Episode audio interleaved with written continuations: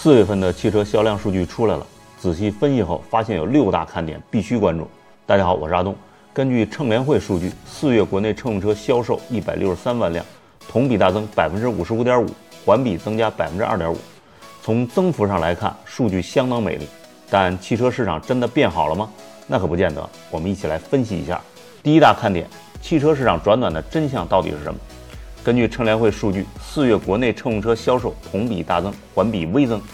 表面上看，汽车市场已经回暖，但真相却是，去年四月因受疫情影响，销量基数本身就小，所以同比大增只是表象。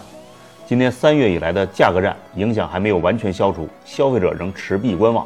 中汽协数据显示，四月乘用车销量为一百八十一点一万辆，环比下降百分之十点二，实际上指的是批售数据。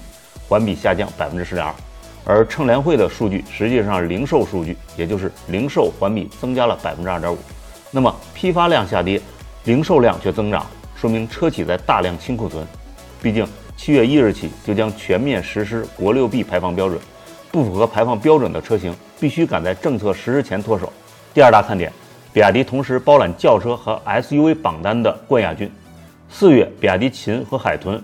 分获轿车市场月度销量冠亚军，其中比亚迪秦销售四万两千六百四十七辆，同比增长百分之八十一点三；海豚销售两万九千九百六十一辆，同比大增百分之一百五十点五。这是比亚迪汽车首次同时将轿车市场月度冠亚军揽入怀中。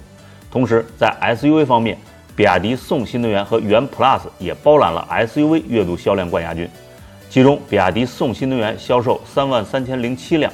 同比增长百分之三十一点五，比亚迪元 Plus 销售两万八千九百三十一辆，同比大增百分之一百八十七。此外，唐和户外舰零七的销量也在万辆以上。随着新能源渗透率的不断提升，比亚迪无论是在轿车市场还是在 SUV 市场，优势将愈发明显。当然，除比亚迪外，部分新势力的销量也是可圈可点。比如，理想 L 七销售一万零四百八十六辆，理想 L 八销售六千八百八十七辆。理想 L 九销售六千零八十二辆，三款车型销量均达到六千辆以上。相反，蔚来和小鹏本月竟然没有产品进入 SUV 销量榜的前五十强。第三大看点，微型车市场依然红火，市场霸主却大幅下滑。四月，宏光 mini EV 销售一万八千零八十六辆，虽然处于轿车销量榜的前十强，但同比却下滑百分之二十七点四。熊猫 mini 销售一万零六百一十五辆，销量继续破万。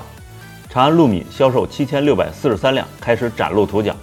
值得注意的是，微型车市场虽然在增长，但微型车市场的霸主宏光 mini EV 却开始大幅下滑。不过好在五菱缤果的增长迅速，销售一万五千零一十一辆，已经在小型车市场开始立足。但五菱缤果和宏光 mini EV 分别对应的是不同的市场，说明五菱在新能源产品的定位上确实遇到了挑战。第四大看点，燃油车的销量已经全面落后于新能源车。从轿车的销量排行榜来看，进入前十名的东风日产轩逸、上汽大众朗逸、广汽本田雅阁、广汽丰田凯美瑞、一汽大众速腾、一汽丰田卡罗拉等老面孔都是燃油车，并且恰好分别来自德系和日系老牌合资企业。其中，轩逸、朗逸、雅阁分别销售两万六千九百七十五辆、两万六千五百三十六辆、两万五千五百九十辆，月销量都在两万辆以上。凯美瑞、速腾、卡罗拉也都超过了一万七千辆。虽然这些燃油车整体看似很强势，但销量和前十名的新能源车相比已经没有优势。如果从 SUV 的销量排行榜来看，就更加明显。前十名的 SUV 当中，比亚迪宋新能源、元 Plus、Model Y、iN-Y 已经占据了前四名。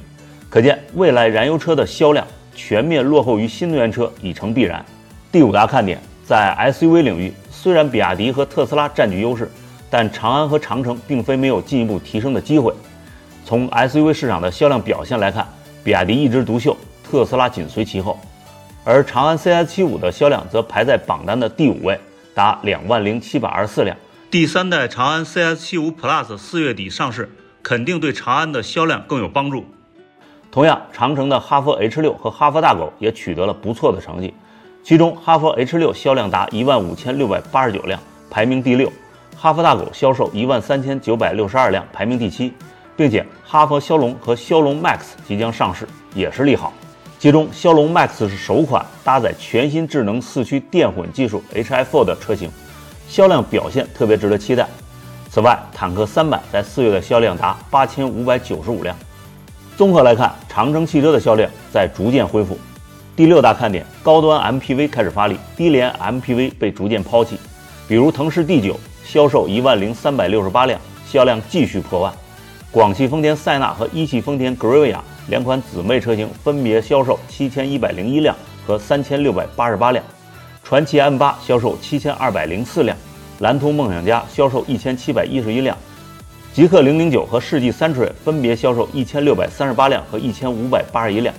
从车型来看，国内 MPV 高端化趋势明显，售价低廉的 MPV 车型风光不再。